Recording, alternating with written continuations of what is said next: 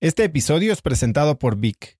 Si me conoces, sabes que soy un consumidor voraz de audiolibros y que he probado todo tipo de aplicaciones para seguir nutriendo mi mente mientras manejo o mientras corro o hago ejercicio, pero sin duda, por mucho, Vic es mi favorita. Con Vic puedes convertirte en una máquina de aprendizaje porque con solo 15 minutos al día puedes leer más de 12 libros al año. En Vic tienen más de 250 mil títulos y puedes escuchar resúmenes de bestsellers en menos de 15 minutos o libros completos, incluido mi libro Haz lo que importa, así como mis Vic originales como Cómo combatir el síndrome del impostor. Vic, por ser escucha de cracks, te regala 7 días de prueba y después contenido ilimitado por solo 167 pesos al mes en un pago anual de 1.999 pesos al suscribirte a Vic. Simplemente ve a cracks.la diagonal Vic. Vic se escribe B alta E E K. Una vez más, es cracks.la diagonal Vic. Este episodio es presentado por Hospital Ángeles Health System. Cada invitado con el que platico en el podcast me abre los ojos a nuevas tecnologías que están impactando de forma positiva la manera en que todos nosotros vivimos. Una de las áreas en las que el avance tecnológico está generando más impacto es en el área de la salud, especialmente con los avances en cirugía robótica que permiten intervenciones con menos sangrado, menos dolor, cicatrices más pequeñas y una recuperación mucho más rápida. Hospital Ángeles Health System tiene el programa de cirugía robótica más robusto en el sector privado en México. Cuenta con 13 robots Da Vinci, el más avanzado y versátil del mundo, y con el mayor número de médicos certificados en cirugía robótica, con la cantidad de horas necesarias para poder operar, ya que tiene el único centro de capacitación de cirugía robótica en todo el país. Este es el futuro de la cirugía. Si quieres conocer más sobre el programa de cirugía robótica de Hospital Ángeles Health System y ver el directorio de doctores, visita cracks.la diagonal ángeles. Una vez más, es cracks.la diagonal ángeles. Consulta a tu médico. ¿Qué le dirías a tu yo de 20 años? Y casi todos decimos cosas parecidas que eran, no te dé miedo, sueña en grande, confía en ti mismo. Eso es lo que nos diríamos a nuestro yo de, hace muchos años. Entonces, creo que tiene que ver con, no te dé miedo a equivocarte, no te dé miedo a cometer errores. Y sí, y sí vale la pena soñar en grande.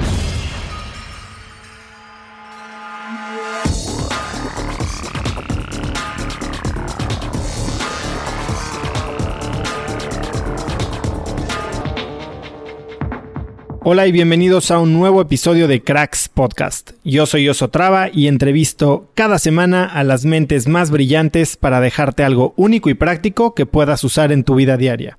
Mi invitada de hoy es la doctora Margarita Tarragona. Margarita es doctora en psicología por la Universidad de Chicago y especialista en psicología positiva. Es terapeuta, coach, conferencista, autora del libro Tu Mejor Tú y creadora del podcast Positivamente con Margarita Tarragona, en el que habla de la ciencia de la felicidad y psicología positiva. Hoy hablamos de flow, de cómo mantenernos felices durante la cuarentena y el distanciamiento físico y de cómo encontrar tu propósito. Está lleno de ejercicios prácticos, preguntas introspectivas y una lista infinita de libros que nos deja a leer. Y bueno, ya revelado esto, vámonos a mi increíble entrevista con la doctora Margarita Tarragona. Bueno, pues Margarita, qué gusto, qué placer y privilegio poder platicar contigo hoy. Muchas gracias por estar en Cracks. Gracias a ti por la invitación, Oso. Me, me siento muy agradecida y honrada de estar aquí. Ahora sí que una fellow podcaster, eh, bueno, en otra escala, digamos, es la diferencia entre la primera división y la liguilla del colegio, pero te agradezco mucho. Pero ya llevas un buen rato con tu podcast. Como un año y medio más o menos. Pues empezamos más o menos. Yo empecé en enero del año pasado, así que. ¡Oh, wow! Pues eh, has crecido de una manera increíble. Felicidades. Sí, la verdad es que muy contento y también la verdad es que el tuyo está padrísimo y más lo que estás haciendo ahorita en la cuarentena con estos bytes me parecen súper útiles. Ya vamos a platicar eso un poquito más adelante. Pero me encantaría, a ver, tú eres doctora en psicología, o sea, tu currículum es impresionante y lo mencioné ahorita en el intro, pero ¿cómo fuiste, cómo eras tú cuando eras niña? O sea, ¿de dónde llegas aquí? ¿Cómo era cuando era niña? Híjole, qué chistoso. Era, creo que lo que hoy dirían muy ñoña, o sea, pues me gustaba mucho leer, me gustaba mucho jugar a la escuelita. Me hace gracia porque me acuerdo perfecto que lo que más me gustaba hacer era poner mis muñecos y mis ositos de peluche, así en una eh, casa de mis abuelitos había un, un lugar que le llamaban el costurero, donde mi abuela cosía y había un pizarrón y me encantaba jugar con los muñecos a que era maestra. Luego con mis hermanas y mis vecinos, que éramos dos familias que vivimos en el mismo edificio muchos años, yo organizaba una escuelita y me encantaba ser la maestra. Y luego con los años mis hermanas y mis vecinos me dijeron que era una tortura porque era como la escuela militarizada. Pero en fin, el caso es que no me di cuenta sino hasta años después que aunque soy psicóloga, mucho de lo que hago es dar clases y que desde niña me gustaba mucho hacer eso. Este, ¿Qué más te puedo contar de mi infancia? ¿Cómo, cómo fue que, o sea, cómo fuiste creciendo? ¿Cómo llegaste a, tener este interés? Ah, eso, eh, tal vez no de tan chica. Me haces pensar en esa frase tan famosa que dice que la vida la vivimos hacia adelante, pero la entendemos hacia atrás, ¿no? O sea, como viendo hacia atrás, conectamos las cosas. Creo que desde, desde chica sí tenía una vocación de ayuda. Por ejemplo, me acuerdo que era muy chica, tenía como 11 años y leí la biografía de Florencia Nightingale, que fue la primera mujer que fue enfermera. Em, leí de Albert Schweitzer, que era médico y misionero. Entonces, como que tenía una vocación de ayuda.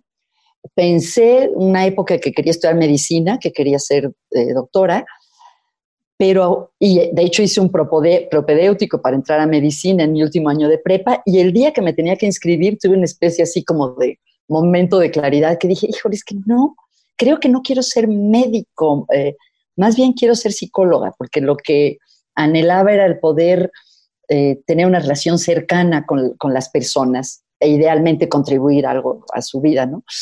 Eh, entonces, no sé, claro, no se puede decir, no es como una escalerita que una cosa lleva a la otra, pero sí creo que desde niña tuve una vocación de ayuda y que en la psicología encontré una manera de, de encauzarla, de tener la suerte, realmente el privilegio de poder trabajar con las personas de una manera muy cercana.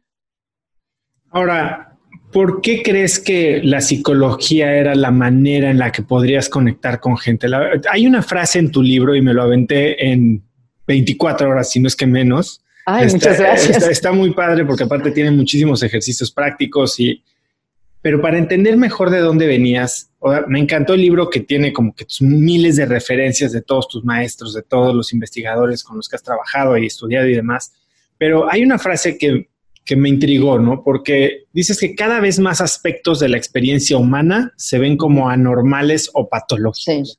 y eso a mí me pareció brutal, porque cuando definimos qué es normal, quién es normal y por qué tantos somos anormales. Pues eh, creo que es una de las razones por las que me ha interesado la psicología positiva. No sé si las personas que nos están escuchando saben que es eh, brevemente la psicología positiva es el estudio del funcionamiento óptimo de las personas, de la felicidad, del bienestar, de lo que del lado más luminoso de nuestra de nuestra vida.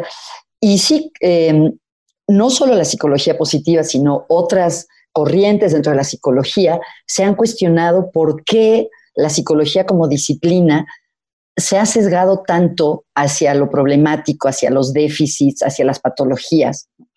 Claramente hay una necesidad y es importante poder eh, contribuir a, a, minorar el sufrimiento, a encontrar tratamientos para los problemas mentales graves como la depresión severa, como la ansiedad paralizante, pero la mayoría de la gente ahí la lleva, ¿no? Más o menos el 80% de las personas no padecen de ningún trastorno mental. Y sin embargo, como, como cultura, como disciplina, la psicología ha creado todo un lenguaje, una manera de pensar que enfatiza mucho lo problemático o que ve como problemáticas cosas que en otros contextos pues nada más son parte de la vida o parte de cómo somos. Entonces, perdón. No, no, no, ibas a decir algo. En cuanto a quién define lo normal, creo que hay diferentes criterios de la normalidad, ¿no? Uno es el estadístico, que tiene que ver con eh, qué es lo más frecuente, qué es el promedio, digamos, si te imaginas una curva de distribución, pues qué es lo que está en medio. Otras eh, definiciones de normalidad son más, están basadas más en juicios de valor, ¿no? ¿Qué es lo que es deseable, qué es lo que es bueno? Es que a eh, eso quería llegar, porque en el momento en el que tratamos de tener o, de encasillar a todo mundo en una caja de normalidad, tal vez ahí es donde estamos perdiéndonos de los genios y de la genialidad y de... Y, yo lo veo y lo he platicado contigo, tú eres mamá, eh, yo, soy papá, y cómo el sistema educativo trata de llevarnos a, o llevar a nuestros hijos o a las personas en, cómo los desarrolla a un modelo de normalidad.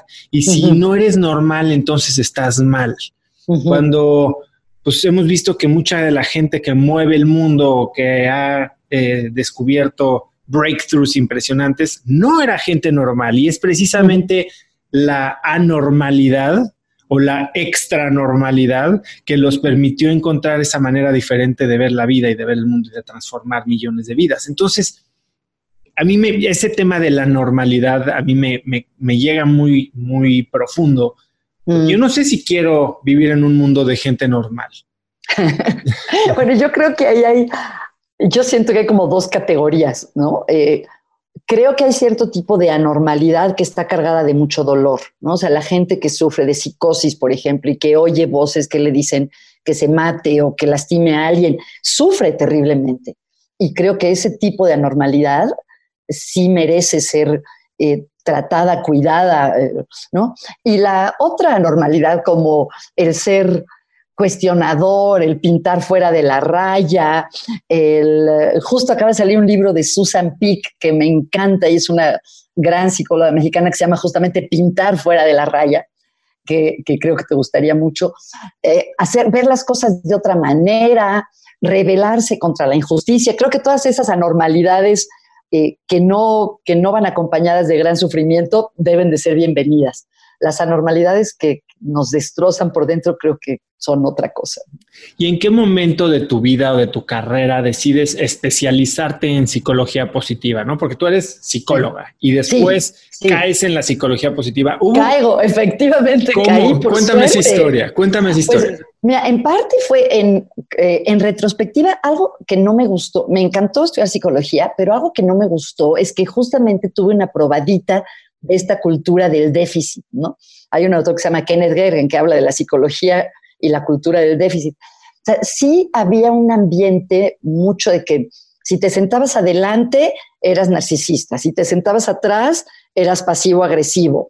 Si, si eras muy estudioso, eras obsesivo. o sea, como que a lo mejor mal, porque éramos muy jóvenes, pero sí como que fui captando una cultura en la que, que casi no había mucho rango para ser una persona que está bien, como que mucho era visto como patológico. Pero yo pensaba que eso era pues porque yo estaba chava, porque tenía que estudiar más, tenía que aprender más. Creo que vislumbré algo que sí es, después fue muy criticado en la psicología.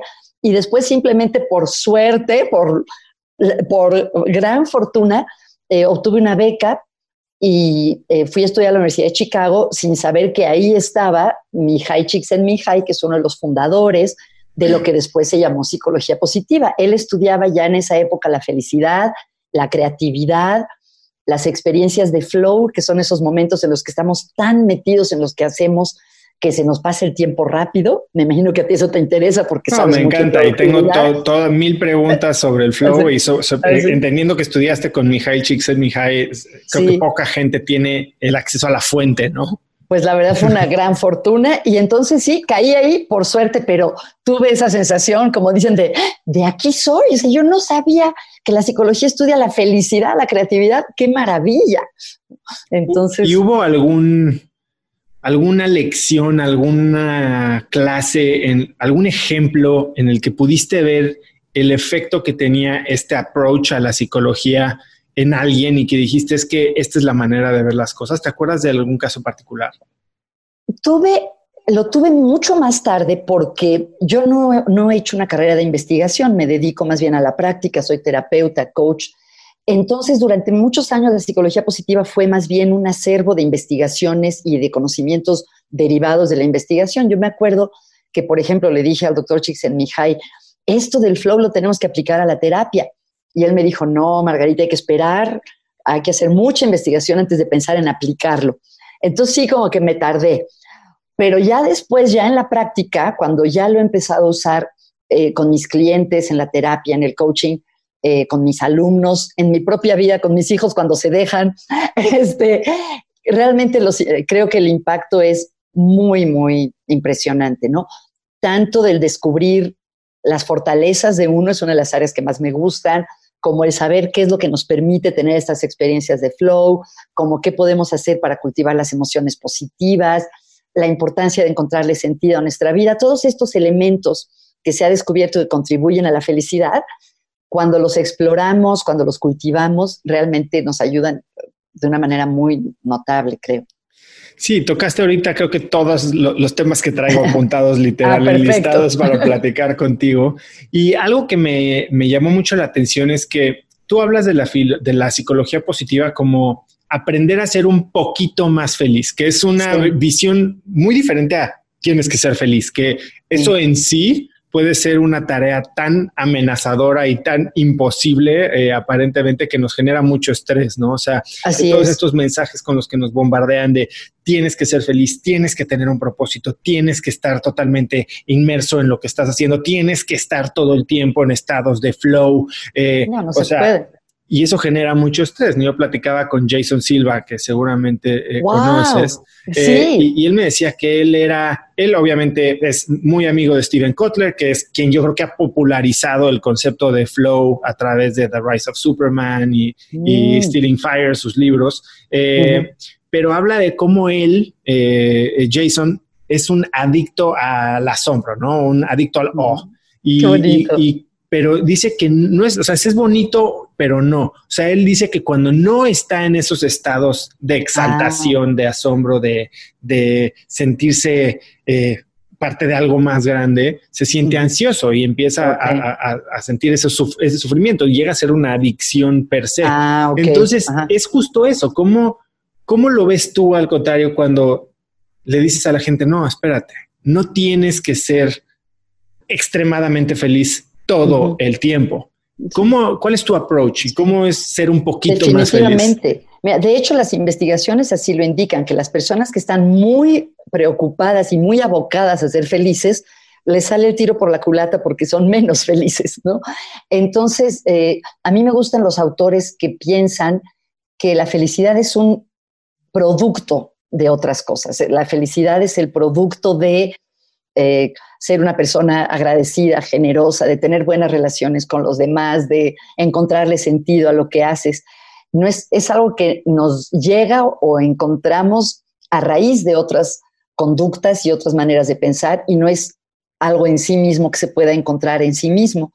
Y también ha habido toda una serie de críticas a las que has aludido eh, de filósofos y de sociólogos sobre la industria de la felicidad, ¿no? De, de esta sensación de crear una presión que incluso puede parecer insensible o ser insensible, sobre todo ante las cuestiones, a las realidades económicas y sociales que muchas personas eh, viven.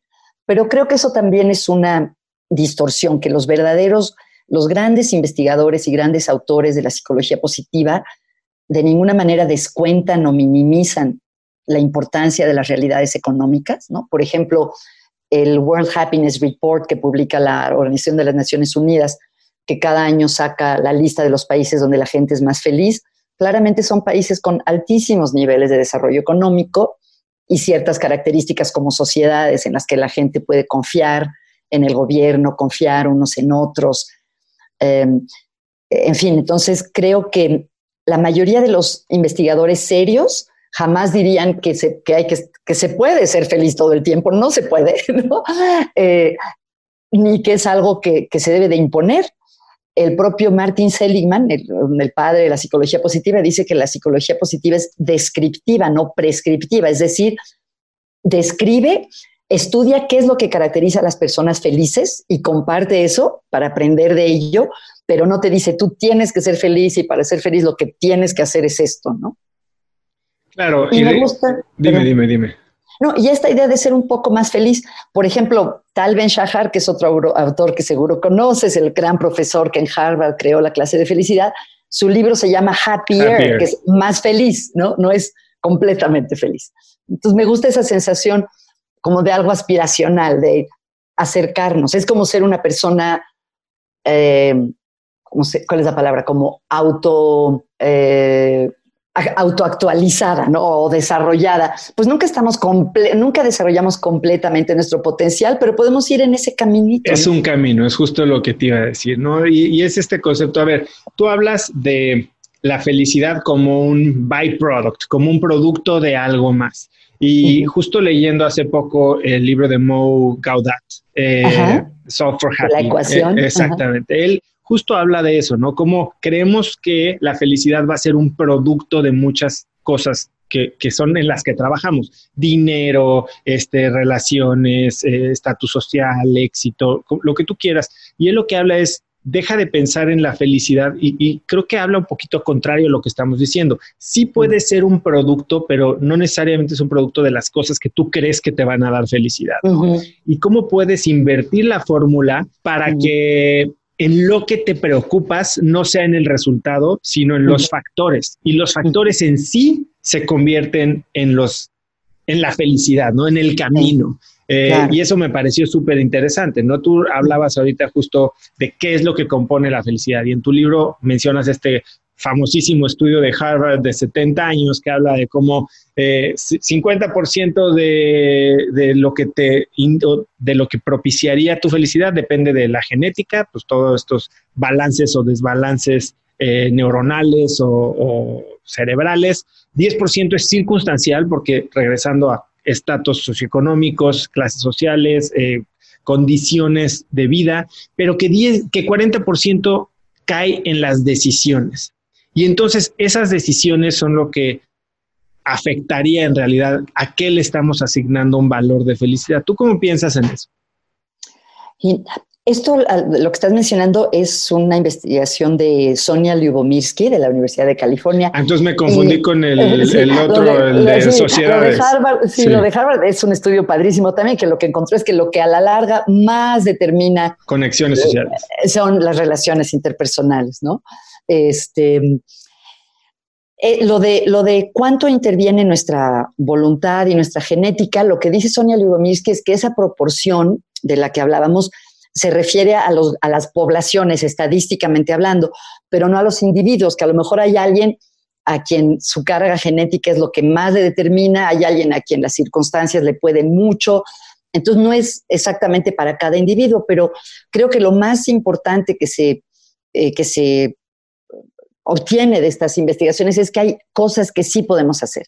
Hay cosas que están fuera de nuestro control como me recordaste una frase que me encanta que dice que en psicología lo mejor que uno puede hacer es escoger bien a sus papás.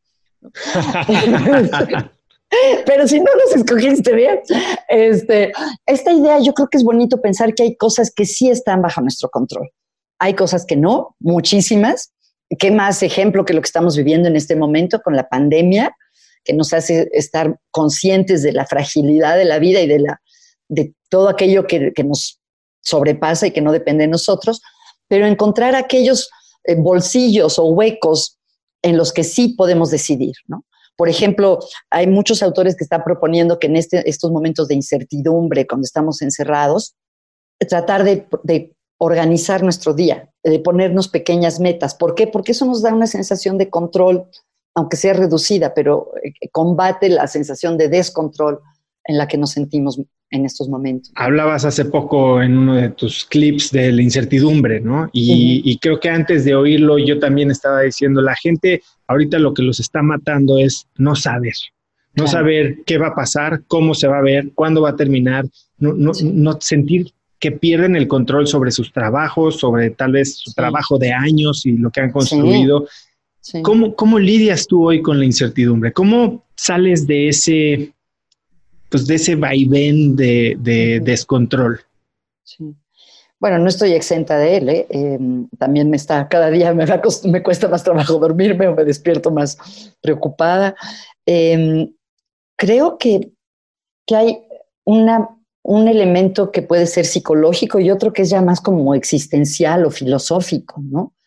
En, a nivel psicológico, creo que es justamente concentrarnos en lo que sí podemos controlar, poner la mayor parte de nuestra energía en eso, eh, seguir con nuestras rutinas, tener estructura, todo aquello que combate el desorden ¿no? o el caos.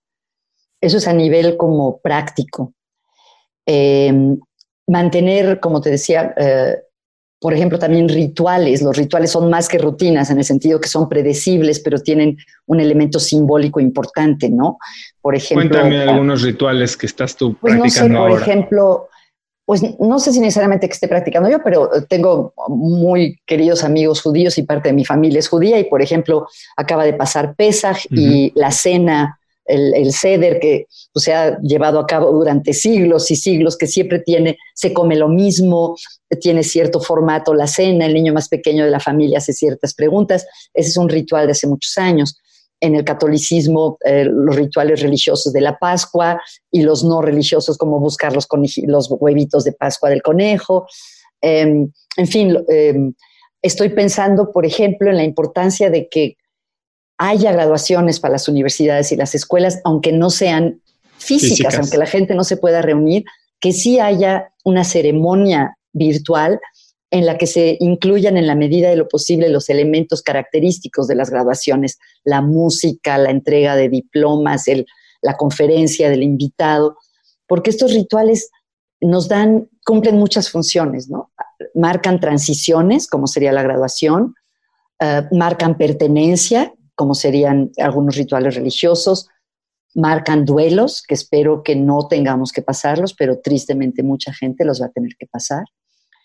Entonces, eh, estos son algunos de los, de los rituales que me vienen a la mente porque nos conectan con lo que no cambia a través del tiempo. ¿Y tú cómo estás manteniendo, por ejemplo, la rutina o el orden en tu vida en particular? Sí, eh, por suerte, eh, tengo, sigo teniendo trabajo, entonces, por ejemplo, hoy he tenido varias, tengo la fortuna de tener una profesión que se puede hacer en línea, entonces sigo teniendo sesiones de terapia y de coaching con mis clientes. Esto que mencionas que estoy haciendo una cápsula diaria, que no es podcast porque no tiene producción, la grabo yo aquí en mi computadora, pero le da estructura a mi día porque cada día pienso cuál va a ser el tip de hoy.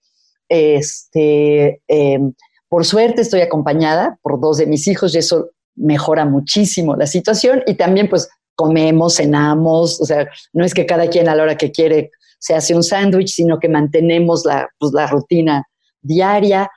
Em, esas cosas, ¿no? Que suenan tontas, pero pues son lo, mantener la normalidad.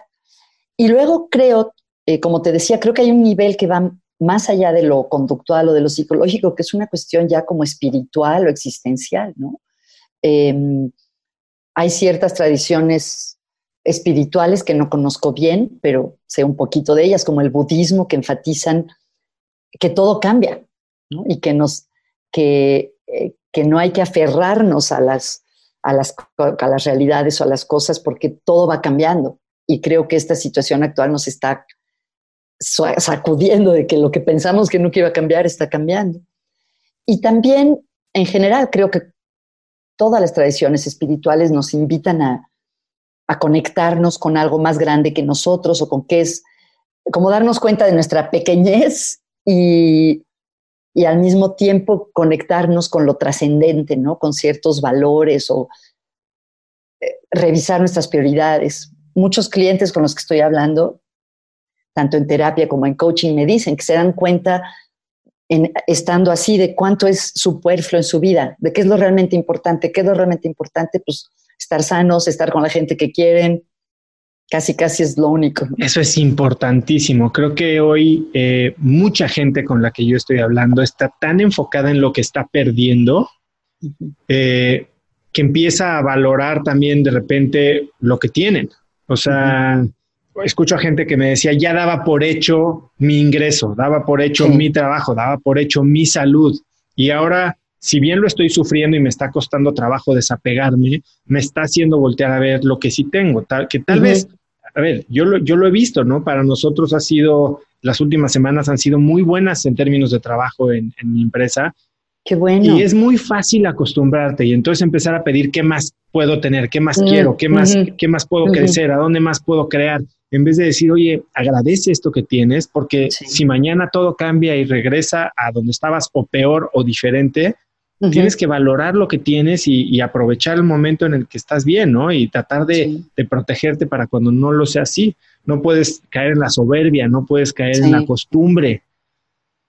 Estoy de acuerdo contigo. De hecho, me he hecho preguntarme junto con mis clientes de coaching. Tú sabes que en el coaching se trabaja mucho con las metas, con los proyectos, con lo que la persona quiere lograr. Y mi impresión es que en estos momentos eso hay que bajarle un poco al volumen y enfocarse más en el presente, ¿no? O sea, como que no tenemos energía psicológica ahorita para hacer un... A lo mejor hay gente que sí, que aprovecha la cuarentena para escribir un libro, pero en general yo creo que la mayoría de nosotros estamos más centrados en el presente, en el momento presente. Sí, hay que, yo 100% de acuerdo que tenemos que pensar en el momento presente, y, pero creo que estas metas nos dan un poco también de esperanza. Sí, claro. Sí, no hay, que, no hay que descartarlas, pero más bien como que no sentirnos mal si no estamos ahorita al 100, ¿no? Este, pues regresando a tu amigo eh, Tal Ben Shahar, ¿no? Este, perfección. Y ah, Tal Ben Shahar escribe The Pursuit of Perfect y habla de un concepto que me, me, volvió loco porque yo siempre había sido súper perfeccionista, ¿no? Al grado de que me, me estresaba tanto y, generaba demasiada fricción en, en, los procesos. Y cuando él habla de good enough is good enough, eh, digo, wow, y eso no significa ser mediocre, significa echar la, bola a andar y, poder progresar. Y creo, yo ahorita, por ejemplo, hice un curso para eh, emprendedores, empresarios, para ayudarles a, sobrellevar la crisis y supervivir la crisis. Y uno de los conceptos centrales y que creo que más ayudó fue ese, es no busques la perfección, busca hacer, busca actuar. Creo que tienes toda la razón. En el ámbito académico eso también ha sido importante. Ya ves que muchas universidades y escuelas de la noche a la mañana han tenido que implementar las clases en línea. Y uno de los consejos que más he leído es no esperes que tu clase en línea sea igual que tu clase presencial. Eh, a lo mejor no, no, van a aprender lo mismo, pero con que haya algo suficientemente bueno, es suficientemente bueno. Y ese concepto se aplica a cualquier cosa. Oye, es, que no estoy teniendo el ingreso que tenía antes. No estoy, para, no voy a ir al gimnasio si no puedo ir a mi clase con mi coach, con mis equipos. oye, ¿qué es lo que sí puedes hacer y qué es suficientemente bueno en este momento? Que creo que hoy es para regresar a este sentimiento de control de, de, sentirte que puedes tomar acción y, tú tener algo de dictar tu futuro, pues empezar a moverte y no esperar a que la situación sea perfecta para que eso suceda, puede ser debido a muerte. Claro. Bueno, y el perfeccionismo muchas veces es una de las causas principales de la postergación, ¿no? Que no hacemos las cosas porque las queremos hacer perfectas. ¿eh? Me enseñaste, perdón que te interrumpa, pero hablaste de postergación y todo mundo que conozco ha olvidado de la existencia, incluido a mí, de la existencia de esa palabra y hablamos de procrastinación, que no es una palabra que existe en español. no sé si existe, la he buscado y no sé. Pero tú, la, tú, la, definiste muy bien. Procrastination es postergación y te agradezco la educación ahí. Me hiciste pensar cómo tantas cosas de la vida son, son como el poder vivir con una contradicción, ¿no? Porque en eso, lo que estamos hablando, de que por un lado hay que aceptar que hay tanto que está fuera de nuestro control y aceptar eso y al mismo tiempo tratar de controlar lo que sí se puede, ¿no? Entonces una aparente contradicción o una verdadera contradicción, pero es real, ¿no? Eh, y muchas veces la, las cosas importantes de la vida implican una contradicción similar a esto. Sí, es lo... Dime, dime. No, no, que pensaba, por ejemplo, eh, que en esta época que estamos conviviendo intensamente, también vivimos la contradicción de que a veces la gente que más queremos también es la que nos irrita, ¿no? y, y, pasamos de momentos de intenso amor, de verlos ahí, de de la maravilla de que estén y de que, híjole, ¿cómo deja los calcetines tirados en el baño? Sí, sí, sí, o de esta eh, idea de, oye, quiero estar, eh, todo lo que hago es para mi familia, para mis hijos, y cuando estoy con ellos lo primero que quiero hacer es alejarme, ¿sabes? Para ir a trabajar, para, para tener un momento de paz, para poder avanzar en las cosas que, me importan, pero regreso a que me importan porque las hago por ellos. Entonces es como este círculo que ya no sabes para dónde te está jalando y creo que para mucha gente está costando mucho trabajo. Algo que, y ahora sí regresando un poco al estudio de Harvard, 15% eh, más feliz son las, o más felices pueden llegar a ser las personas que desarrollan estas eh, conexiones sociales, ¿no? Eh, culturas, lo estabas diciendo, que tienen economías saludables, pero también sociedades que se pueden confiar y que establecen relaciones personales, tienden a tener índices de felicidad mayores. Hoy, que la interacción social se ha limitado o restringido tanto, ¿cómo podemos satisfacer esas necesidades como humanos? Eh, fíjate que algo muy interesante es que cuando se empezó a hablar de esto, se habló de distanciamiento social. Muchos autores cuestionaron este término y dijeron que el distanciamiento no tiene que ser social, es físico, pero afortunadamente hoy tenemos medios que nos permiten seguir conversando, seguir hablando, seguir incluso viéndonos. Claro. Em, y, y, de hecho, tengo entendido que la Organización Mundial de la Salud cambió el término que utilizaba y pasó de hablar de distanciamiento social a hablar de distanciamiento físico. Em, entonces creo que mucha gente está aprovechando al máximo las tecnologías. En muchas familias nos reímos porque los abuelos están aprendiendo a usar las plataformas y les cuesta trabajo, pero lo hacen. Se hacen recientemente me ha tocado ir a fiestas de cumpleaños virtuales, cenas virtuales, cafés con las amigas virtuales, dar clases virtuales, tener sesiones virtuales. Em, entonces creo que es nuestro mejor mecanismo, ¿no? Eh, oigo también de gente que, por ejemplo, pasa a ver a sus papás y los ve desde el balcón y los saluda desde el balcón y que pues, no, no facilita mucho la conversación, pero te puedes ver. Y un amigo me decía que está volviendo a hablar por teléfono, no solo a mandar mensajes, sino a hablar, que se nos había olvidado que le puedes marcar a alguien, este, nada más para platicar. Entonces creo que sí podemos que tenemos mucha suerte de tener estos medios que hoy nos lo permiten. No sé si te ha llegado un meme que está circulando de imagínate que esto hubiera pasado hace 20 años y hubieras tenido solo un teléfono Nokia con creo que 100 caracteres máximo o no sé cuántos máximo de, para comunicarte. Entonces, ¿no es igual?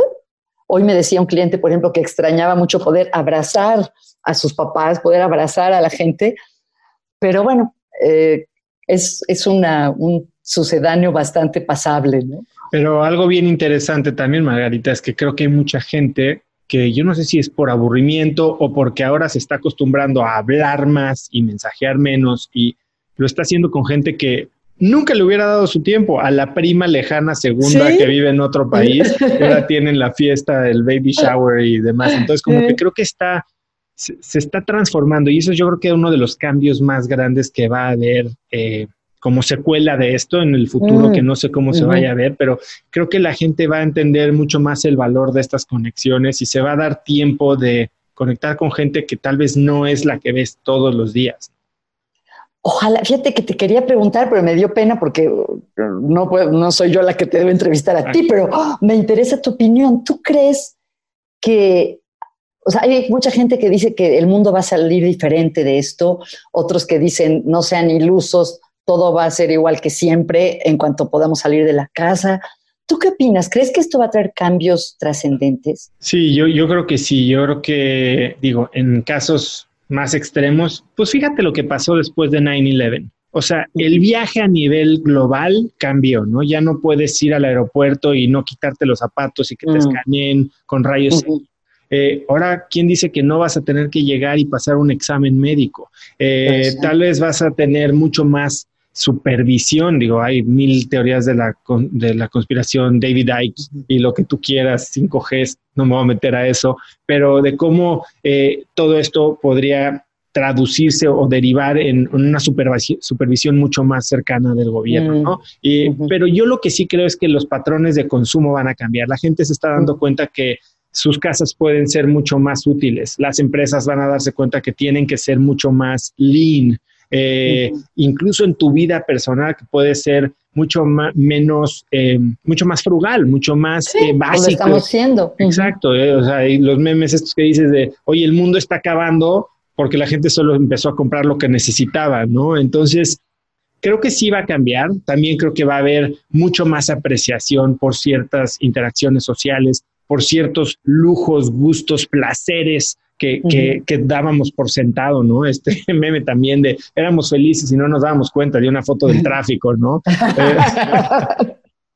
Pero yo sí creo que definitivamente van a cambiar ciertas cosas para algunos negocios, sobre todo tal vez eh, de hospitality, restaurantes y demás, eh, sus capacidades de atender a mil personas al día se reduzcan en un 60% porque ahora tiene que haber distanciamiento físico mandatorio. Eh, o sea, sí creo que ciertas cosas van a cambiar, ciertas prácticas van a regresar a lo normal, unas antes que otras.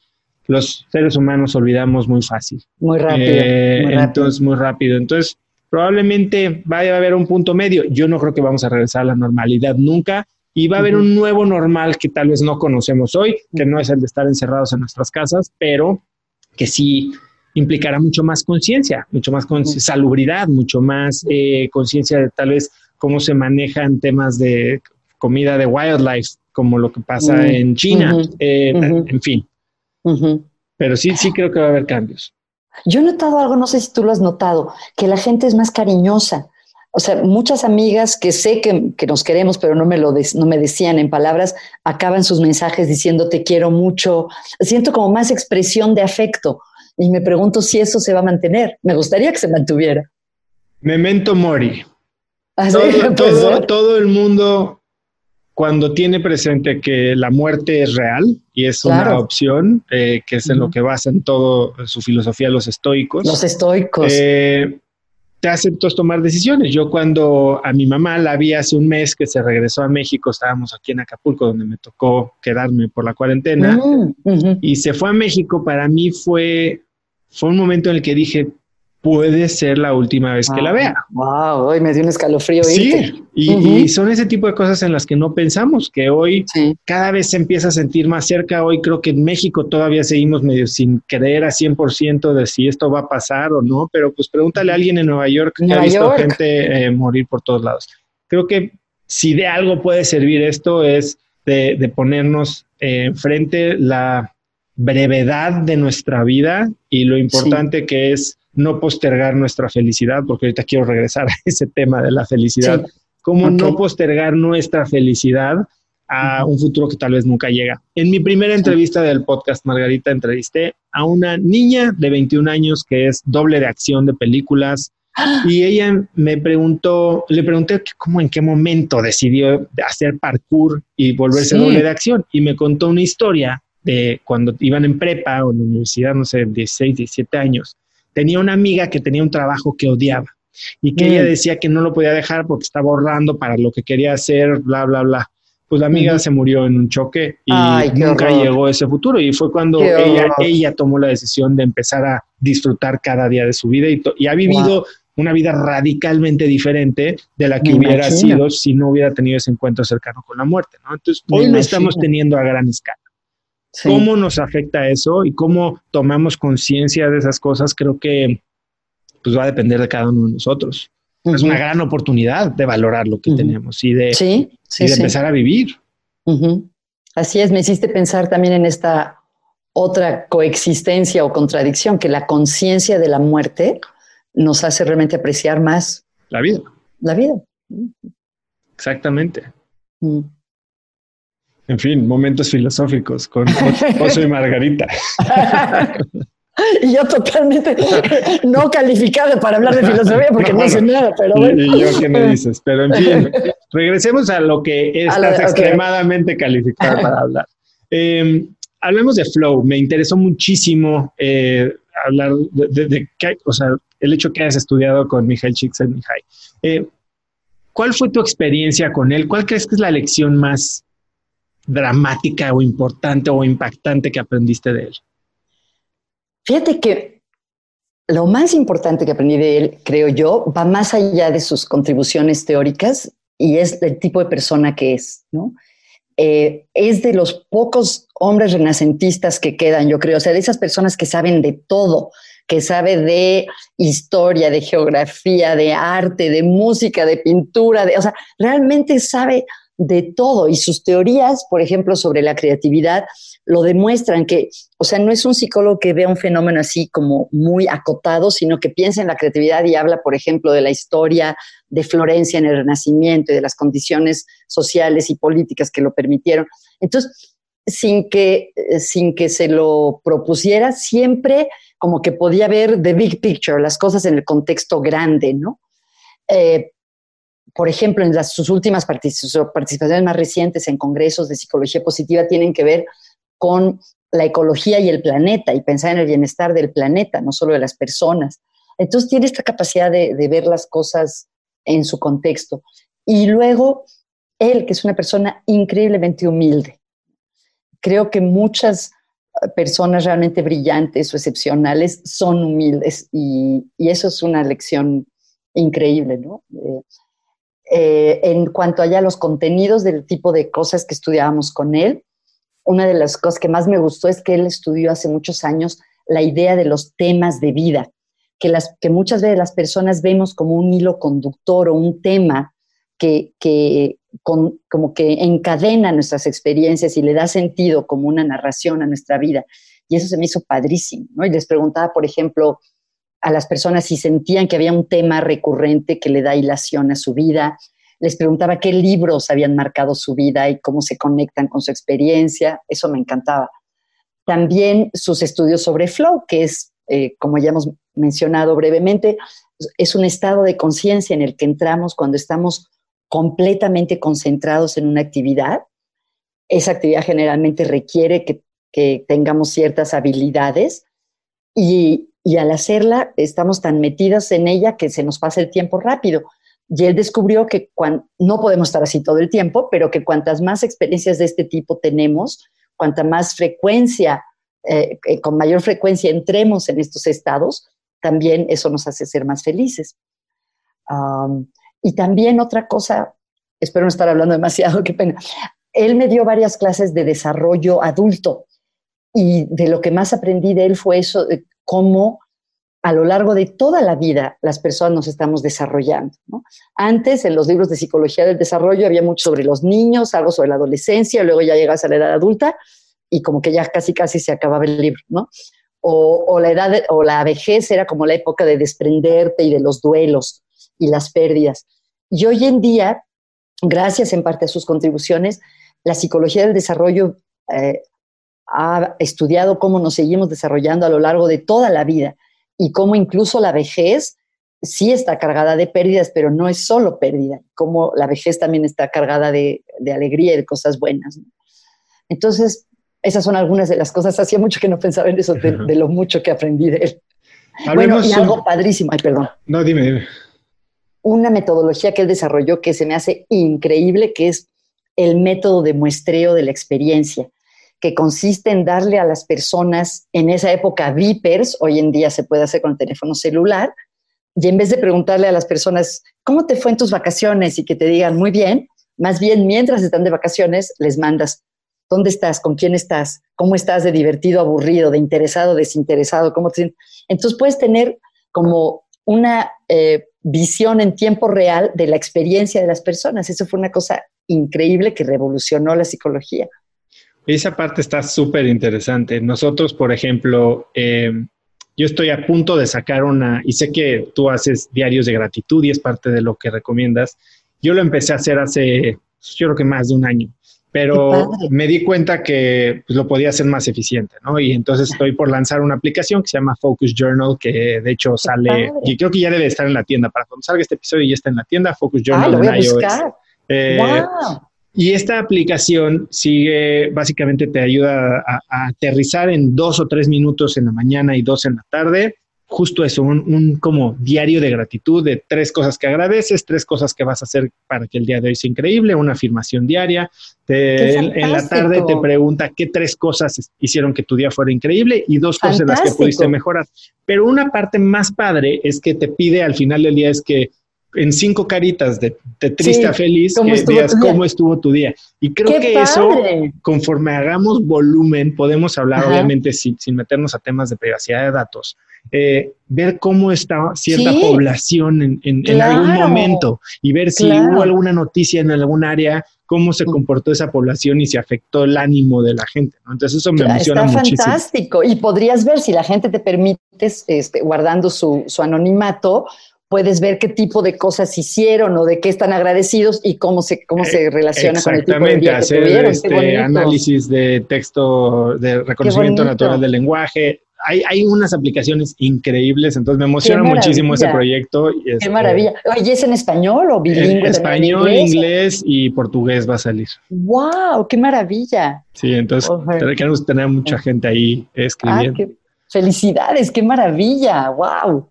Oye, Margarita, en tu libro, hablando de flow, eh, hablabas, bueno, flow también se menciona como este estado en el que mejor nos sentimos y mejor nos desempeñamos, ¿no? Es cuando estamos totalmente inmersos. Eh, y hay una gráfica que, que justo toca los dos temas que hablaste ahorita, que era habilidad contra reto y cómo hay nueve estados en los que puedes caer dependiendo del grado de, eh, de, reto y de habilidad que te requiere una actividad que estás haciendo. Así es. Ajá. Tú, por ejemplo, obviamente el cuadrante o la esquina superior derecha, donde hay más habilidad requerida, más reto eh, representado, es cuando más estás en flow, ¿no? Eh, ¿Tú cómo entras en flow? ¿Cómo, cómo buscas estar en esto, o cómo facilitas, porque igual, regresando a Jason Silva, él habla y, Steven Kotler hablan de se puede entrar por meditación, se puede, los deportistas tienen una facilidad de entrar en flow eh, por, por, este entrenamiento que le dan a su cuerpo y después lo dejan ir. Eh, eh, psicodelia, cualquier cantidad de, de, herramientas, ¿no? Y en su libro Stealing Fire, Steven Kotler habla de cómo se puede generar flow o, o incentivar el flow. ¿Tú cómo te metes en flow? Es interesante porque es un poquito parecido a lo de la felicidad en general, en el sentido que no te puedes forzar, ¿no? Para recordarle a nuestro auditorio, estar en flow es estar totalmente metido en lo que haces, absorto, que no estás pensando en otra cosa, que se te pase el tiempo rápido. No lo puedes, no puedes decir voy a entrar, voy a entrar, voy a entrar, pero sí puedes crear condiciones que lo hacen más posible, más probable. Una muy importante es el poder concentrarte. ¿No? Tratar de minimizar las distracciones. Por ejemplo, si a mí me pasa cuando estoy preparando una clase, pues apagar mi teléfono, dejarlo lejos, cerrar la puerta, que no me, que no me, que no me interrumpan mientras estoy haciendo. Em, también se puede hacer buscando una actividad que justamente esté en tu, en tu nivel, ¿no? Estaba pensando, por ejemplo, los rompecabezas, que hoy en día mucha gente está en rompecabezas. Si Están agotados en Amazon, ¿Ah, estaba tratando de comprar y imposible. Tiene que haber algo que sea un poco difícil, pero no tan difícil que se vuelva frustrante. Entonces, si tú te puedes hacer un rompecabezas de 15 piezas para un niño de 4 años, pues no va a tener ningún chiste. Pero si, no sé cómo seas para los rompecabezas, pero si ordenas uno de 10 mil piezas, es probable, al menos yo, me sentiría muy acelerada y no lo podría hacer. Entonces, pero uno de 500, a lo mejor es necesario para mí, ¿no? Igual con la cocina, si entras en flow cocinando, pues un sándwich de atún no te vas a entrar en flow, pero un banquete de cuatro platos para 15 personas, a lo mejor es demasiado. Pero decir, oye, pues voy a traer esta receta que vi en internet que creo que la puedo hacer. Entonces, encontrar ese, ese equilibrio entre algo que sea retador, seguramente estás familiarizado que dicen que las mejores metas son las que están un poquito más allá de la punta de los dedos, ¿no? O sea, que las podemos alcanzar, pero con esfuerzo. Entonces, algo que sí sea un reto, pero no tanto que nos apabulle ni tan fácil que nos aburra. ¿Tú, ¿Tú en qué momentos estás en flow? A ver, cuéntame un par de actividades que te este, meten a ti a eso. Pues son mucho, tengo la suerte cuando estoy en conversaciones con mis clientes, creo que tengo uno de los mejores trabajos del mundo, la terapia y el coaching, que la gente realmente te, te deje entrar a su vida de una forma tan cercana, es fascinante, ¿no? Y la, cada persona es fascinante. Entonces, muchas veces en las conversaciones en, el trabajo, entro en flow. Em, cuando preparo clases, me gusta mucho dar clases y muchas veces preparando las clases, preparando los PowerPoints, que por cierto mucha gente dice que no son una buena herramienta pedagógica, pero me gusta hacerlos. Em, a veces escribiendo, pero lo tengo medio abandonado. Ahí te voy a consultar a ti con tus, lo que tú sabes de, de, productividad y eficiencia. Em, leyendo, Básicamente son mis fuentes principales, yo creo. Bien, oye, y hablando de flow, eh, aquí quiero entrar a un tema que tocaste hace un momento, ¿no? Y creo que lo repasamos brevemente. Seligman habla de los tres niveles de felicidad, ¿no? Eh, placer, el placer momentáneo, placer presente, que puede derivar en hedonismo, y en este vicio de querer feliz, ser feliz siempre y entrar en esta eh, hedonic treadmill, ¿no? En, sí, eh, con la banda sin la banda sin fin, exacto. Eh, después está el segundo nivel, que es compromiso, ¿no? Que es un poco más cognitivo y es donde se engancha tu pensamiento crítico, tus habilidades, entras en flow, digamos. Y después habla del tercer nivel, que es este nivel donde estás estimulado cognitivamente, estás sintiendo placer, pero además tienes un sentido, está conectando con tu valor, tu trascendencia. Hace poco eh, invité a un grupo de gente a hacer un programa de un mes conmigo que se llamaba Cracks Bootcamp. Y uno de los principales ejercicios, solo con los que más pasamos tiempo y creo que más impacto puede tener, es encontrar tu propósito. Y puede ser una misión sumamente aterradora, eh, porque pareciera que te estás... Exacto, porque pareciera que tienes que tomar una decisión que va a dictar todo lo que vas a hacer en tu vida y que podría decirte que en lo que estás trabajando no es en lo que deberías estar haciendo. ¿Cómo, ¿Cómo encuentras tu propósito? ¿Cuál sería la pregunta principal que tendrías que responder? Híjole, creo que es la pregunta de los 64 millones de pesos. No creo que haya una sola pregunta, ¿no? Y creo que me, me, pasa y a mucha gente le pasa que es algo tan grande que puede ser paralizante. Pero creo que podemos encontrar como este, ciertas claves, ¿no? Creo que tiene que ver, por un lado, con conocer tus fortalezas, para qué eres bueno, ¿no? ¿Qué, se eh, qué haces bien y los demás reconocen en ti? cuáles son las cosas que haces y cuando las haces te llenan de energía.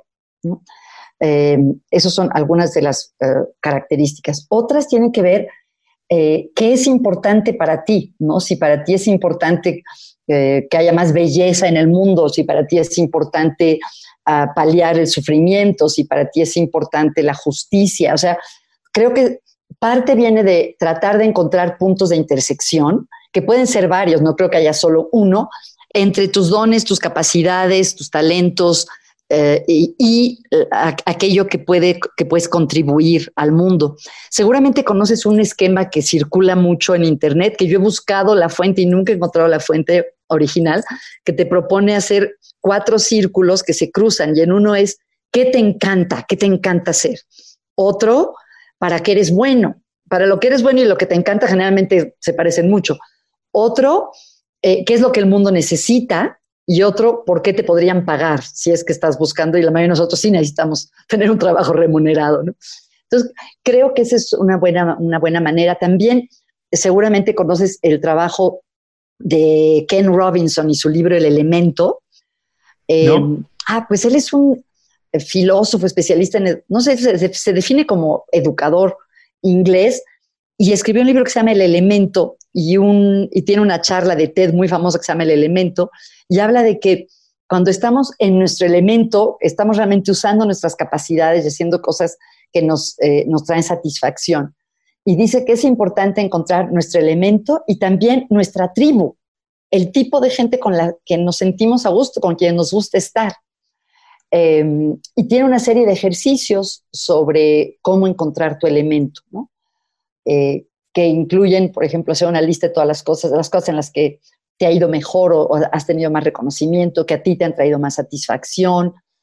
Em, hay como muchos métodos distintos, pero creo que la mayoría tienen que, que, bueno, me gustaría preguntarte tú cómo lo hiciste en tu bootcamp, pero si pienso en los métodos que conozco, la mayoría tienen que ver con reconocer, bien sea éxitos, logros o satisfacciones, y los talentos, capacidades o fortalezas que se pusieron en juego y eh, cómo se conecta con algo trascendente, con algo que valoramos. Exactamente, justo eso te iba a decir, uno de los ejercicios más poderosos que hicimos en el bootcamp es un eh, ejercicio que se llama los siete porqués, ¿no? Y es este, cómo le vas ah. preguntando, a ver, ¿tú qué? quieres lograr? No, pues quiero ser exitoso, con lo que eso signifique. ¿Por qué es importante? ¿Por qué es importante? ¿Por qué es importante? Y te vas siete niveles para abajo. El para el tercero ya no sabes qué contestar. Exacto, para el tercero empiezas a deshacerte de, tus respuestas cognitivas y empiezas a meterte más a la respuesta más emocional. Y, el, concepto es que cuando conectas con lo que verdaderamente te importa, entonces ahí puedes tener una fuente inagotable de energía, ¿no? que es lo que te despierta y te hace morder, este, doblar eh, acero y romper paredes, ¿no? Eh, y la verdad es que fue algo muy padre. Hubo gente que se le complicó mucho más, pero hubo gente que el simple hecho de estarse cuestionando, que creo que pues, en el coaching eh, eso haces, eh, eres una gran preguntadora. Te digo, yo llevo ocho o nueve años de coaching con Luisa Altamirano, que estudió contigo en Libero. Y, la quiero mucho y la admiro mucho. Sí, no, es una tipaza y la invité al bootcamp y demás. y la verdad es que sí, ella lo que hace es ponerme a hablar y ponerme a cuestionarme y ponerme a, rascarle a donde tal vez no quiero, a echarle luz a donde tal vez no quiero alumbrar. Y eso creo que es muy poderoso para la gente que se, está dispuesta a cuestionar, ¿no? A poner en esa posición incómoda y exponerse a descubrir algo que tal vez va a ser doloroso. Claro. Bueno, y para hacerlo hace falta que se cree un contexto y una relación de seguridad y de confianza, ¿no? Claro. Oye, me dio curiosidad en esto de las siete preguntas, que no, no lo conocía. Eh, cuando llegas ya al séptimo nivel, ¿encuentras que la mayoría de la gente tiene cosas parecidas? O sea, que las motivaciones más profundas son compartidas por la gente o, son muy idios de cada uno? Mira, creo que muchas de estos porqués, un porqué no es tu propósito, ¿no? Este, o sea, un porqué es algo, una razón. Y tal vez quieres lograr algo que puede ser tu propósito, pero porque viene de algo que te pasó en, tu infancia, algo que, que, te marcó y precisamente quieres ser algo así o no quieres ser algo así, pero definitivamente sí creo que la infancia nos marca inconscientemente en un sentido de, darnos un parámetro, ¿no? Y tú hablas de mucho de, las narrativas. Y muchas de estas narrativas eh, que pueden ser constructivas o destructivas, que pueden ser externas o internas, muchas vienen de estos eh, de estas culturas en las que caímos, ¿no? Estos contextos en los que fuimos criados, en si escogimos buenos papás o no. Entonces, sí viene, yo creo que de esas siete preguntas de esos siete porqués, llegas mucho a una, a una situación que nos marcó cuando éramos mm, chicos y que definen qué es lo que nos importa. Tú cuéntame un poco, una cosa que hablabas de narrativas y de cómo la psicología tal vez nos, eh, la psicología tradicional, y eso quería hablar al principio, eh, habla de que el pasado nos empuja, o sea, o, básicamente nos, nos ancla o nos define o que somos nuestro pasado, pero tú hablas de el completo opuesto, ¿no? De que el, futuro nos impulsa, el, futuro nos jala y lo podemos definir y, y, es el futuro creador lo que en realidad nos define hoy y no el pasado que venimos cargando. ¿Cómo piensas tú de eso? Porque hay, otra, hay otro video de Jason Silva del que quiero hablarte ahorita. Ah, bueno, ojalá, ojalá fuera una idea mía. Esta es una frase de Martin Seligman, fundador de la psicología positiva, que dice que el error de la psicología en el siglo XX fue pensar que el pasado nos empuja cuando realmente el futuro nos jala. Y se me hace muy bonita. Eh, hay un gran interés actualmente en la prospección, que es esa capacidad del ser humano de pensar en el futuro.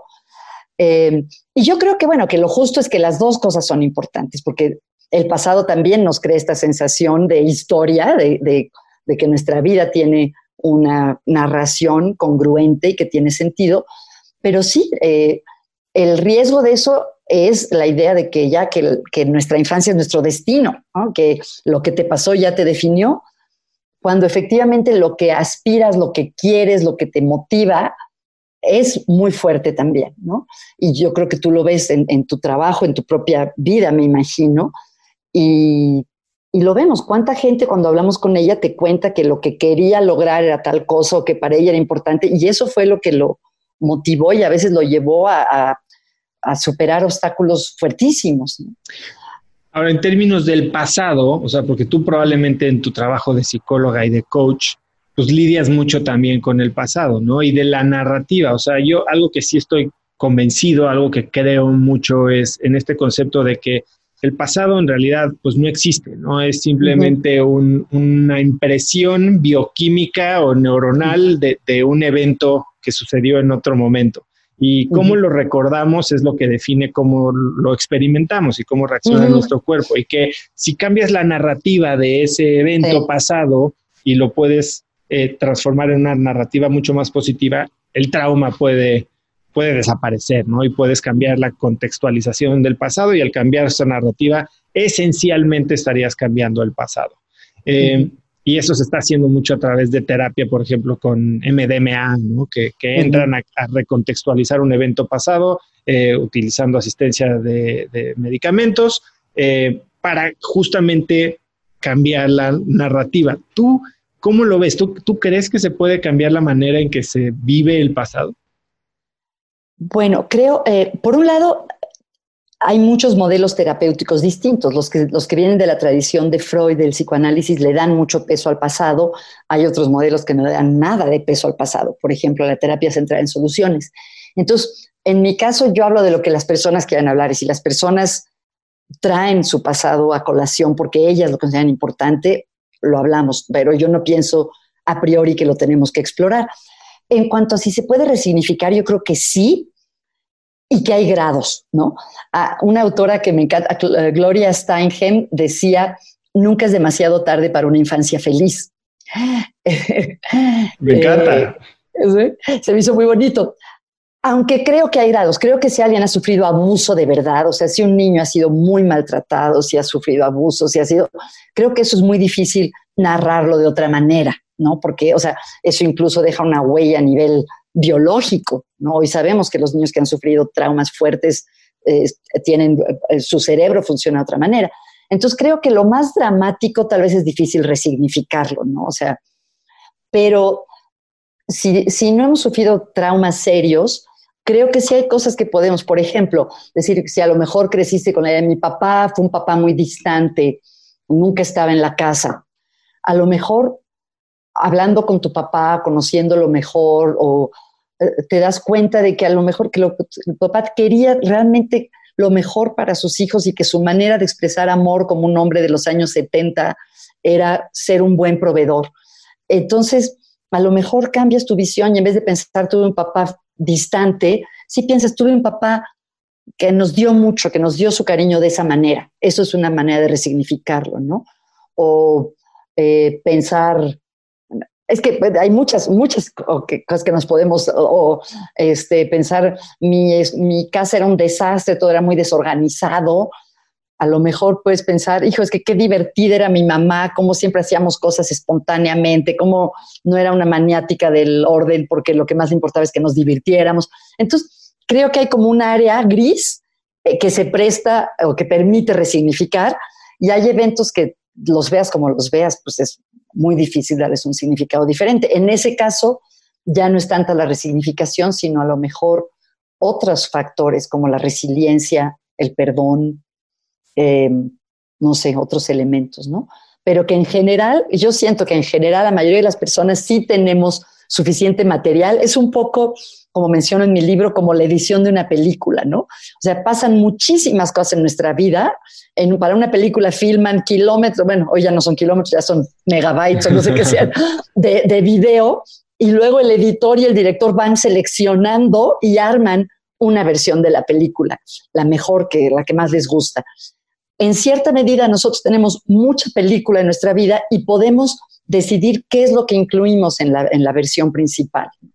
¿Y cómo guías o tú cómo ayudas a la gente a tal vez reeditar esa película, a darse cuenta que hay material que podría haber sido mejor incluir en el corte final? Sí.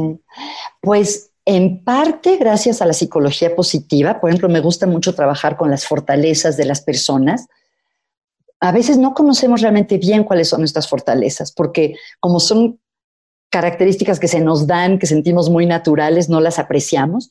Entonces, me gusta trabajar con las personas para que identifiquen sus fortalezas y cómo esas fortalezas han jugado un papel en su vida, quién más las nota, qué impacto han tenido, cómo las pueden seguir usando. Y entre paréntesis, eso puede ser muy útil en estos momentos.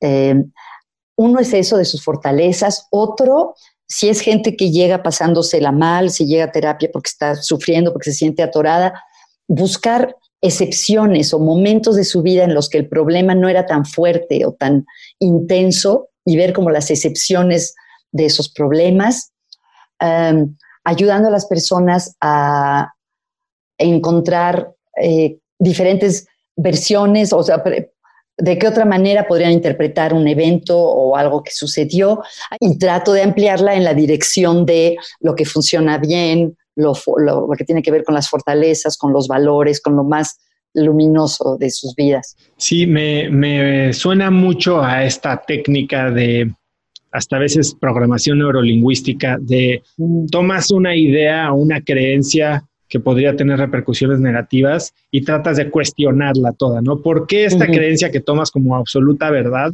no es verdad? Y entonces empiezas a ver eh, casos en el pasado donde has actuado diferente, a cuestionar las fuentes que te están afirmando que esto es verdad. Y entonces al debilitar, al debilitar esta creencia, entonces puedes empezar a reemplazarla con una mejor. Así es, así es. Eso también es uno de los principios de la terapia cognitivo-conductual, por ejemplo, ¿no? Ver si tienes pensamientos que distorsionan y que no te son útiles y cuáles podrían ser otros pensamientos que te funcionen mejor. Tú, siendo doctora en psicología y hoy siendo coach, ¿cuál crees que es la diferencia principal entre los dos? Entre la psicología. Entre ser un coach y ser una psicóloga. Bueno, bueno, es que eh, la psicología es pues, la, ciencia que estudia el comportamiento y el pensamiento de las personas, ¿no? Y las relaciones de las personas. En la práctica, eh, hay psicólogos que hacen investigación, psicólogos escolares, psicólogos que hacen psicoterapia. Entonces, creo que la, lo que se puede comparar mejor es el ejercicio de la psicoterapia y, el, la del, y el del coaching. Em, yo creo que hay cierto cierta zona de convergencia entre ambas, aunque también es importante conocer las diferencias. En general, se piensa, se dice que el coaching es para personas que no están sufriendo una psicopatología, que no tienen un problema psicológico, son para personas que están bien y quieren estar mejor, ¿no? A veces se dice que si te imaginas una gráfica que va del menos 5 al 5, la terapia es para llevarte del menos 5 al 0 y el coaching del 0 al 5 entonces, uno de los criterios para diferenciarlos es eh, la psicopatología. Ahora, no está tan fácil. ¿Por qué? Porque hay mucha gente que no tiene psicopatología y igual va a terapia. Y se ha visto que de los clientes que van a coaching, más o menos el 25% sí tiene síntomas depresivos. Entonces, no es tan clara la diferencia. Pero bueno, yo creo que sí es un buen criterio. Cuando la gente me habla a mí, le pregunto, ¿quiere terapia coaching? El criterio principal es cuánto están sufriendo. O sea, si alguien se le está pasando muy mal, está muy triste, está muy ansioso, tiene problemas muy serios de pareja, es terapia. Si alguien quiere reinsertarse en el mercado laboral después de un tiempo y no sabe por dónde empezar, o este, quiere eh, tener más claridad sobre sus metas, o quiere eh, simplemente tener una mejor vida familiar, entonces cae más en el coaching. Para mí ese es uno de los criterios. Con frecuencia se dice también que una diferencia es que la terapia se centra en el pasado y el coaching en el presente y en el futuro. Ah, sí y no. Si pensamos en la terapia psicoanalítica, sí, pero hay terapias, como te decía, que están, se centran en las soluciones, en la terapia narrativa también se centra. Entonces, no todas las terapias se centran en el pasado. Em, ¿Cuál otra diferencia importante? estoy tratando de acordarme.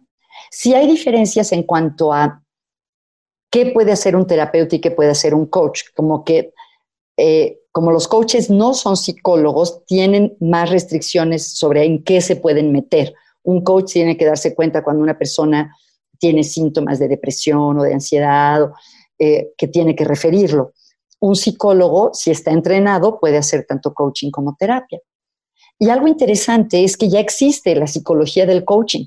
Por ejemplo, en la Universidad de Sydney, en Australia, hay un programa doctoral de psicología del coaching, porque el trabajar con la gente para establecer mesas, metas, para conocer sus fortalezas, para aclarar sus valores, también es parte de la psicología.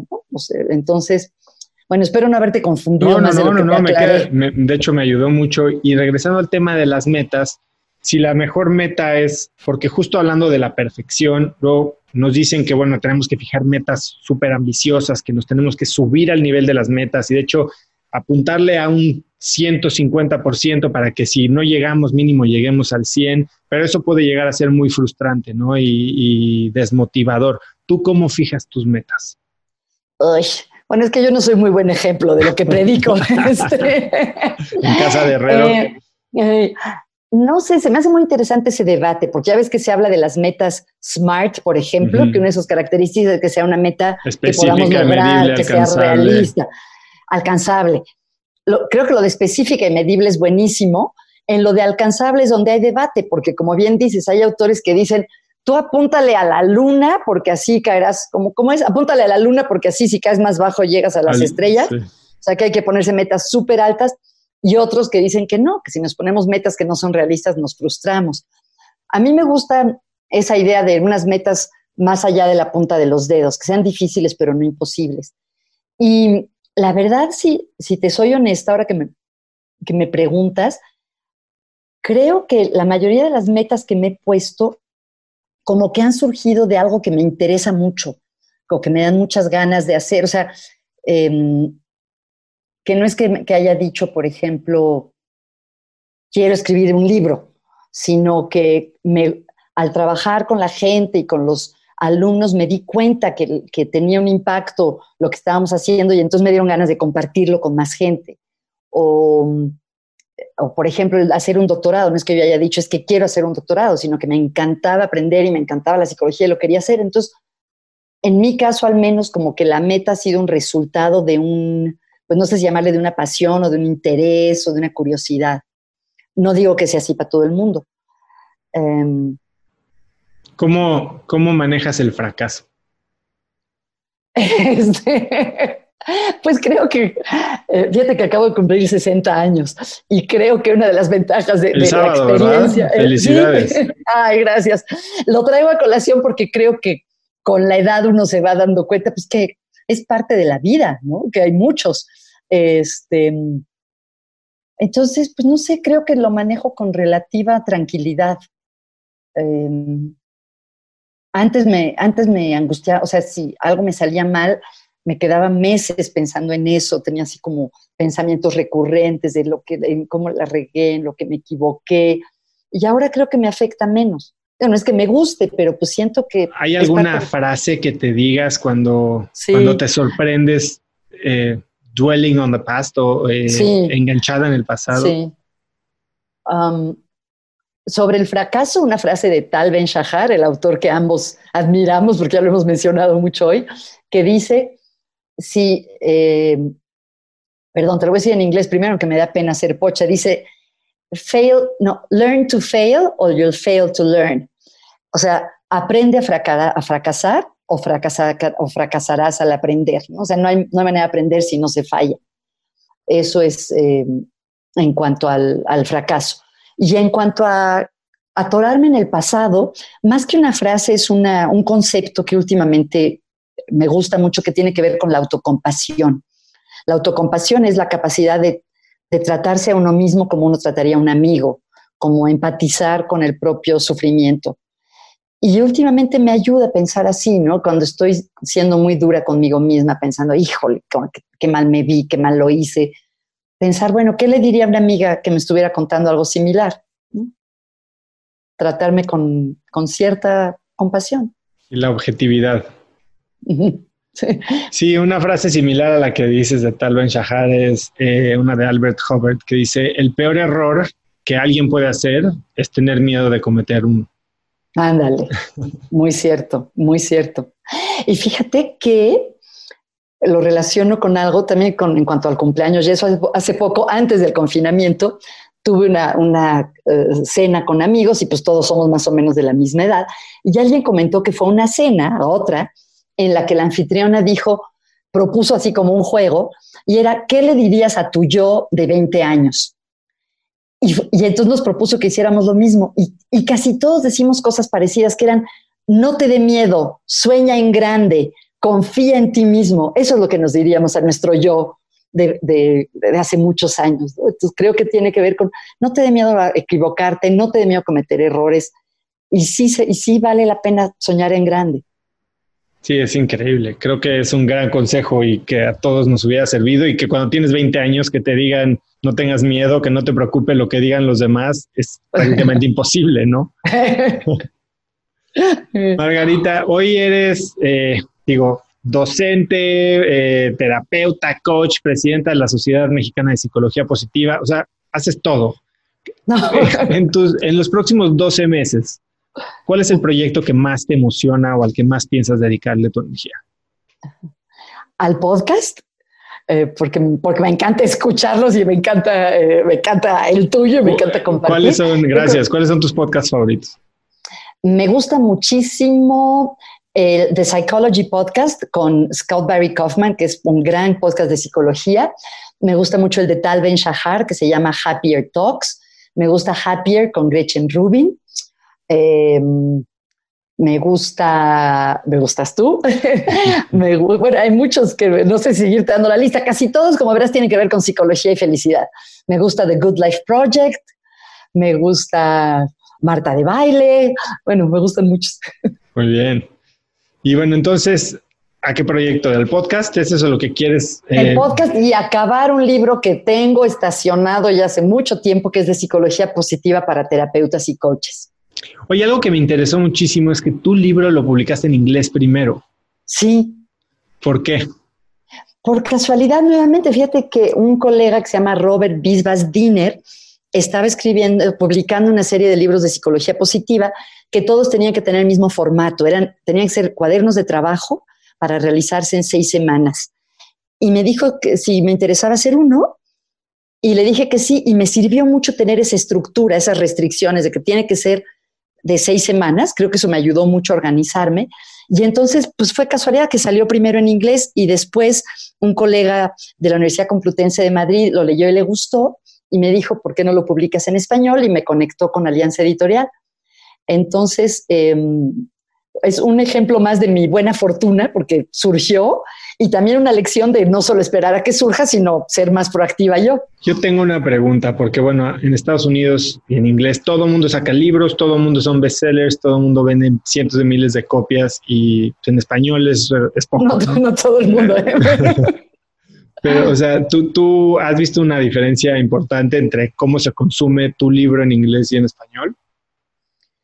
Sí, pero no sé si sea por el idioma, es porque creo uno de los lugares donde doy clases, que es un instituto de formación de coaches, lo adoptó como libro, uno de sus libros de texto. Entonces, cada semestre lo compran un par de cientos de personas.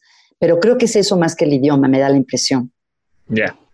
Mm. Y bueno, a ver, ¿cuál, si pudieras definir hoy, que es un momento difícil para preguntarte esto, pero ¿cuál crees que es el mayor obstáculo que existe en tu vida ahorita? Um, el miedo. ¿A qué le tienes miedo? A la recesión económica que se, que se nos acerca, a no poder, sí, a no poder eh, ganar suficiente para, para sobrepasar esa recesión económica. En este momento le tengo miedo a que se enferme alguien querido, alguno de mis hijos o de mis familiares o de mis amigos. Em, básicamente esos son mis dos miedos en este momento. El más inmediato, la enfermedad, y el siguiente, la presión económica. ¿Y cómo te estás preparando, por ejemplo? ¿Cómo estás pensando en resolver ese miedo al, mal entorno económico? Sí, pues estoy trabajando como una coach, con, una, con una coach que es especialista en cuestiones económicas, con la que estoy haciendo un plan, un proyecto y me ha ayudado muchísimo. Y también em, creo que eso es lo principal y estoy considerando hacer cosas que antes no hacía, como promover más mis servicios. O sea, creo que muchos psicólogos estamos mal acostumbrados a que la gente nos busque, pero creo que el mundo está cambiando y que a lo mejor también hay que ser proactivos en eso, no nada más esperar que toque alguien a mi puerta, sino yo tocar a la puerta de las personas que... Totalmente de acuerdo, totalmente de acuerdo. Y yo creo que te vas a sorprender cuando sales un poquito de tu círculo, de tu zona de confort y del mismo network que te ha ido recomendando por muchos años y que te conoce. A mí me decía un socio mío, ¿tú crees que tu mercado es esta gente que te conoce o lo que tal vez ha oído de ti? Pero tu mercado es esa gente que está, ah, tu mercado es la gente que está teniendo el problema que tú resuelves, pero nunca en su vida ha oído de ti. Y, es un mercado gigantesco, ¿no? Y seguramente habrá miles de personas que están eh, teniendo el problema que tú ayudas a resolver. Porque... Te puedo preguntar, a lo mejor ya lo conoce tu público, pero tú, eh, ¿tú cómo defines el problema que tú ayudas a resolveros? Yo, híjole. Eso está bueno. Lo puedes editar aquí si quieres. ¿eh? no, no, no, no, yo es una gran pregunta. Yo creo que yo ayudo a resolver muchos problemas que todos se resumen en tener lo que yo llamo una optimización personal absoluta. sí, así lo percibía yo. Optimización, yo hablo de mentalidad, cuerpo, eh, carrera. Entonces, ¿cómo puedes tener una vida más rica en todos los sentidos? Y lo que yo hago, por ejemplo, por un lado tengo la aplicación de gratitud, Eh, por otro lado, tengo un suplemento alimenticio, que es de una mm. proteína vegetal. Por otro lado, tengo aplicaciones para hacer ejercicio. Por otro lado, doy sesiones de asesoría a empresas y empresarios. Por otro lado, eh, doy eh, cursos en línea de desarrollo personal y, o sea, pero todo va alineado hacia eso, ¿no? A optimización personal absoluta, que, que creo que una vida que se va equilibrando en los cuatro pilares, carrera, cuerpo, mente y relaciones. Eh, sí, carrera, cuerpo, mente y relaciones, creo que puede irte elevando y pues mientras no descuides una de esas patas. Qué bonito, qué bonito, qué padre. Así es. Me gustó mucho oírlo. Margarita, ¿cuál es el libro, además del tuyo, que más has regalado y por qué? el libro que más he regalado y por qué. Últimamente, Designing Your Life o Diseña tu vida eh, por dos profesores de Stanford que dan un curso en el que aplican los principios del design thinking a la vida. Ese lo he regalado mucho. Otro que me encanta se llama, tristemente solo está en inglés, pero no, ya salió al español, qué bueno. Se llama Un curso corto de felicidad tras la pérdida de María Sirois. Es un libro muy hermoso sobre la felicidad tras la pérdida. Y la pérdida eh, no necesariamente de un ser querido, puede ser de cualquier pérdida. en el caso de ella sí tiene mucho que ver con un ser querido, fíjate. Eh, que, es difícil de pensar. Eh, y no es que uno vaya a estar súper contento, pero sí, bueno, hay que leerlo, pero habla de cómo aún en, en, los momentos más difíciles podemos encontrar momentos de enorme conexión, de enorme amor y de enorme asombro en la vida. Eh, ¿Cuál otro regalo mucho? El que mencionaste de Tal Ben Shahar, que originalmente se llamaba The Pursuit of Perfect, que luego le, cambió el nombre y se pone, lo puso como Living Happy, creo. Ah, no sabía. Yo lo leí cuando se llamaba The Pursuit of Perfect. Sobre el perfeccionismo, porque me encuentro que muchos clientes míos, sobre todo de coaching, se dan cuenta que el perfeccionismo está siendo uno de sus principales obstáculos. ¿Y qué más? Híjole, bueno, ya te dije tres. Sí, sí, sí. Bueno, a ese punto de la felicidad después de la pérdida, eh, no sé si conoces a Juan Lucas Martín. Me suena mucho quién es. Eh, Juan Lucas Martín es también psicólogo clínico y se ha dedicado a, dar conferencias de, promocionando, no promocionando, pero educando en gratitud, ¿no? Y también habla de cómo puedes sanar tu cuerpo a través de cambiar tus pensamientos y es, es, es una luz esa persona. Y hay un episodio de Juan Lucas, si lo quieres escuchar, eh, Juan Lucas Martínez está en Cracks y es de los más escuchados. Eh, mm. Él justo habla de la muerte de su padre y de cómo también él, él lo enmarca de una manera en la que se siente feliz cada vez que piensa en eso. Wow, qué padre, qué bien. padrísimo. Em, ¿Qué es algo que aprendiste de ti recientemente, Margarita? a ver, estoy pensando. Em, algo que, bueno, que me acordé, que, que reforcé más bien, que soy, que, que, para mí es más fácil abstenerme de algo que moderarme en algo. Algunos autores hablan de si eres ah, de los que se abstiene o de los que se modera. He empezado a hacer ayuno intermitente, o eh, sí, se llama ayuno intermitente. y me doy cuenta que no me cuesta tanto trabajo, me cuesta mucho y me sorprendió a mí misma y me cuesta mucho más a decir, solo voy a comer una probadita de chocolate o solo me voy a comer una quesadilla. Entonces me sorprendió ver que sí me funciona el, abstenerme de ciertas cosas. ¿Qué, tipo de ayuno intermitente haces? ¿Cuántas horas? O...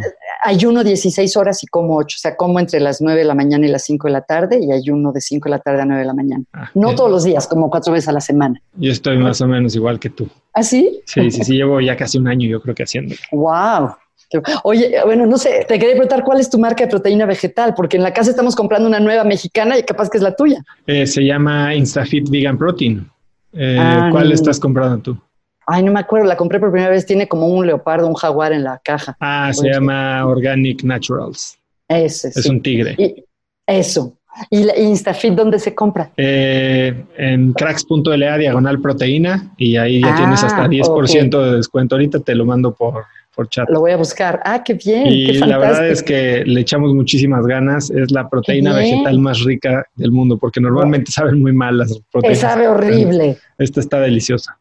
La voy a buscar. Oye, eh, me da pena. ¿Ya acabó? No, no, no, no, ya ahorita, ahorita me faltan un par de preguntas y nos ah, bueno, bueno. Porque luego te quería preguntar tú qué estudiaste originalmente, pero en fin, bueno, acabamos. Y me puedes preguntar todo lo que quieras, ¿eh? Esto lo podemos dejar o no, y aquí Alda, no, qué Alda pena, mi editora no, Esto, no, esto, no, no, qué pena. bueno, Entonces, eh, Por último, Margarita, eh, si, pudieras si pudieras escribir un mensaje en el cielo para que millones de personas lo vieran, ¿qué diría? Mm, ama. Ama. ¿Por qué? Ay, sé que es un cliché, pero lo creo profundamente. Creo que el amor es lo más importante de la vida. Empezando por amar a quién. Pues yo creo que a la gente que tenemos cerca, ¿no? O sea, sé que en teoría se espera que digamos a uno mismo, pero yo creo, o para mí es más eh, evidente el amor por los otros. Buenísimo. Pues este, Margarita, ha sido increíble esto. ¿Dónde te puede seguir la gente? ¿Estás más en Twitter, en Facebook, en Instagram? Estoy en Facebook y en Instagram como Margarita Tarragona. Tengo una página que se llama Positivamente Positivamente.mx, ¿no? .com.mx. Eh, y es donde me pueden encontrar con más facilidad. ¿Y tu podcast se llama? Mi podcast se llama Positivamente con Margarita Tarragona. Es está padrísimo. positiva. Muchas gracias. Y qué chisto, pensamos parecido, porque tú me preguntaste qué libros has regalado, que me encantó, y yo le pregunto a mis invitados qué libro estás leyendo, pero pues más o menos por ahí. ¿Qué libro estás leyendo? Estoy leyendo hoy varios al mismo tiempo. Yo también. Uno que se, estoy leyendo uno que se llama The Case for God de Karen Armstrong, que es como de teología. Estoy leyendo uno que se llama Job Crafting, muy padre, de una metodología para adaptar tu, si no te puedes cambiar de trabajo y no estás contento en tu trabajo, cómo modificar tu trabajo para que sea más satisfactorio. Este, esos son los dos principales que tengo. Y uno, una novela que se llama Paradise Lodge. Buenísimo. Bueno, Margarita, pues la verdad es que me encanta lo que haces. De verdad que tu nombre suena por todos lados, con gente que admiro mucho, que se preocupa por su desarrollo personal, por el desarrollo de sus equipos y organizaciones. Y ha sido verdaderamente un privilegio tenerte conmigo en este podcast. Eres una crack y te agradezco muchísimo tu tiempo.